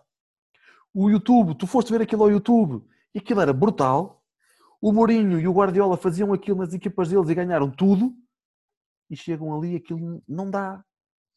Eles não andam sequer, eles nem percebem. Então isso é um péssimo exercício de treino. Então tu tens de ter a capacidade para mudar aquilo tudo e fazer outra coisa qualquer. Uh, e, e muito do sucesso, o sucesso de um, de um exercício tem a ver com a, com a capacidade ou não dele ser execuível. Se, se a tua equipa tem capacidades para, para, conseguir resolvê-lo e se ele é aproximado da tua forma de jogar. Agora, o que é que muitas vezes acontece? Antes acontecia mais. Eu sou um, jogador, eu sou um treinador mais pragmático. E sou, assumo. Eu sou um, jogador, um treinador pragmático. Gosto da posse de bola. Quando a posso ter, e se não a tiver, também não, também não, não cai daí o mundo, porque o meu objetivo unicamente é marcar golos e não deixar e, e não sofrer. É só isto que eu pretendo da minha equipa de futebol. Marcar mais do que o adversário.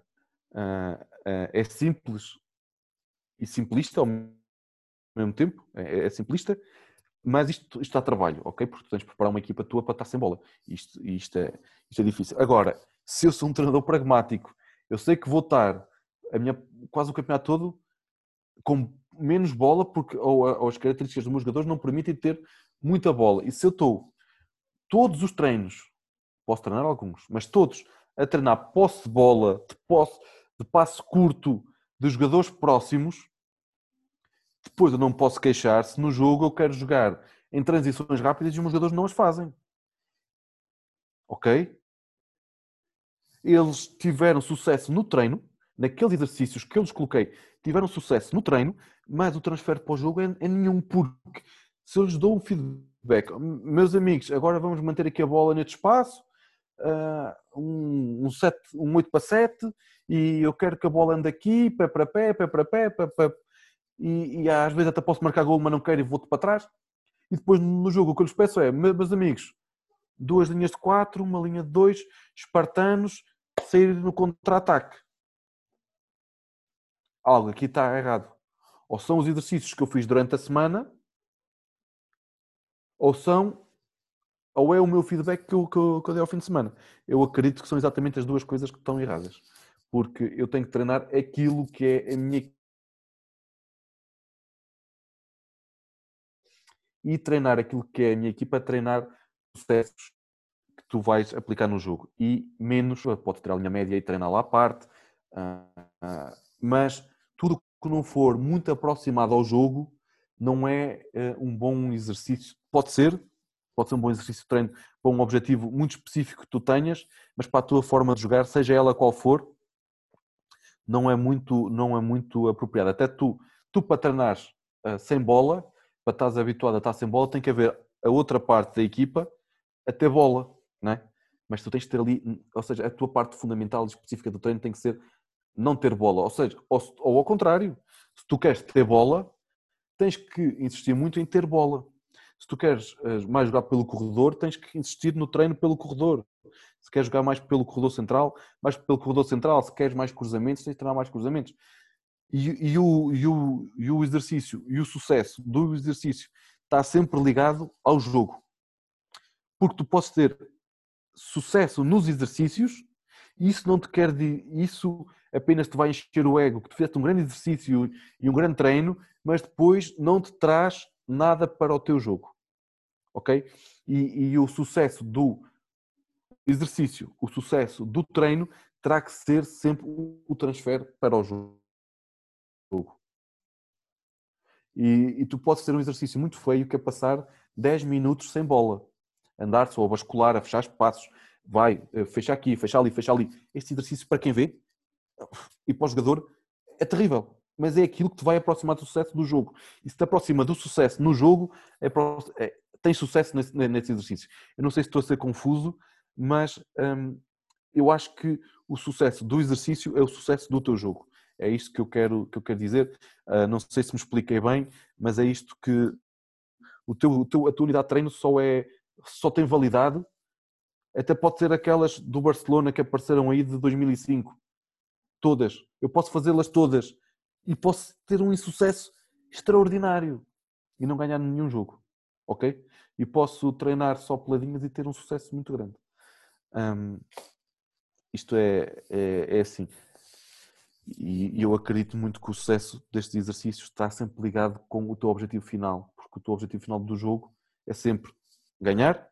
Depois podemos ter a outra questão que é de rentabilizar jogadores, mas também ninguém rentabiliza se tu perdes. Uma coisa está sempre ligada com a outra. Os jogadores só se rentabilizam dentro de um sistema rico que te permita uh, ganhar. Se tu jogares num contra-ataque, a tua equipa vai ser rentabilizada e os teus jogadores também mas tu jogas numa posse de bola e, perdes os jogos todos, nenhum jogador sai rentabilizado. Mister, também concordo de facto. Acho que hum, o facto do sucesso haver no, nos exercícios por vezes não reflete aquilo que é o sucesso do jogo.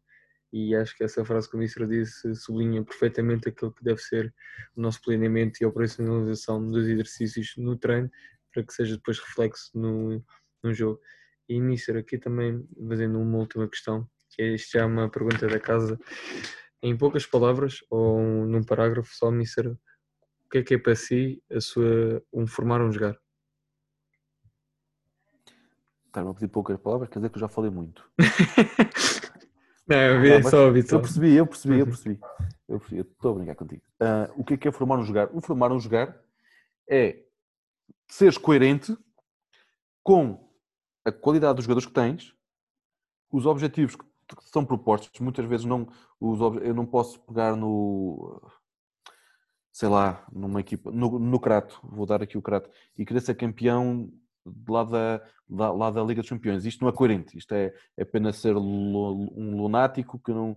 Mas, mas pronto, não vou dizer o que as pessoas querem ouvir. Treinar um, uma forma de jogar é ser coerente com tudo. Na tua forma de jogar, na tua forma de orientar, nas tuas contratações, na tua forma de treinar. Isto tens de ser coerente. Tens de ser coerente até com as tuas próprias ideias. Porque eu não consigo chegar a casa e olha, fiz o que eu estive a treinar, aquilo não me rendeu para nada, não fui coerente, os jogadores não entendem nada do que eu estou a fazer e, e, e isso hum, acho que não é produtivo para absolutamente para, para, para, ninguém. Por isso, formar um jogar é ser coerente, coerente com tudo, até com, até com os próprios adeptos. Os adeptos, há adeptos que gostam da bola sempre lá na frente, não é?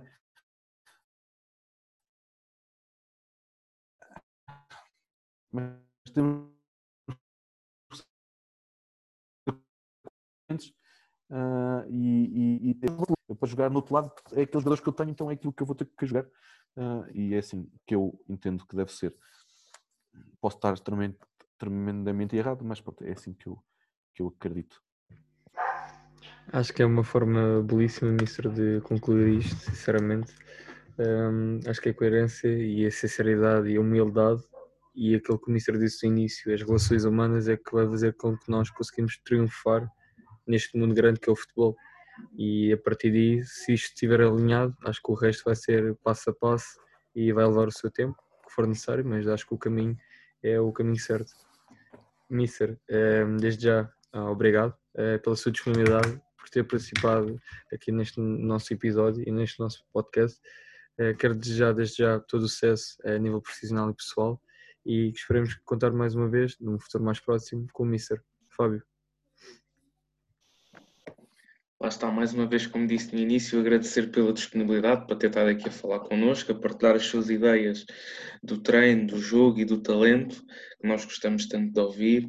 E pronto, era desejar-lhe as maiores felicidades desportivas e profissionais para a época que se avizinha e, estando no contexto em que estamos, também as maiores felicidades pessoais e que esteja tudo bem e de saúde. E pronto, muito obrigado mais uma vez. Um, só umas palavras pequenas, eu não vou, não vou alongar mais. O que eu já tinha a falar, já, já falei. Obrigado, uh, foi um gosto estar aqui com vocês, partilhar com vocês. Eu não vim passar receitas a ninguém, não vim ensinar nada a ninguém. Isto são vivências minhas.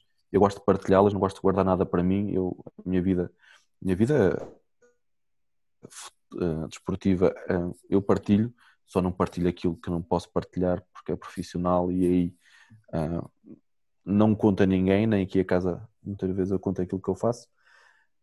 Obrigado, mais uma vez, continuem com o excelente trabalho que têm feito até aqui. Falar de futebol, falar de talento, falar de, daquilo que nos apaixona. Da minha parte, é, tenho uma porta aberta para aquilo que precisarem. Um, desculpem lá, falei, falei muito, falei demais, mas poderia estar aqui a falar mais 5 horas, se vocês me dessem corda. Um, e, e, e, foi um gosto falar com pessoas que, que estão despertas para estes, para estes, para estes temas e continuem o vosso excelente trabalho porque o nível está muito alto. Agora meti meu, isto baixa um bocadinho, mas tenho certeza que isto daqui a, daqui a uns dias vai voltar porque vocês vão ter certeza convidados de alto nível e, e pronto, é isto que eu quero dizer. Desejar felicidades pessoais, desportivas e que um dia a gente se veja aí lá na Liga dos Campeões. Porque é para isso que todos nós trabalhamos. Eu acredito que todos, quando trabalham, é para a excelência. Então, sejam a excelência e continuem o bom trabalho. Obrigado pelas palavras, Mister. É, malta, chegamos mais ao fim do episódio.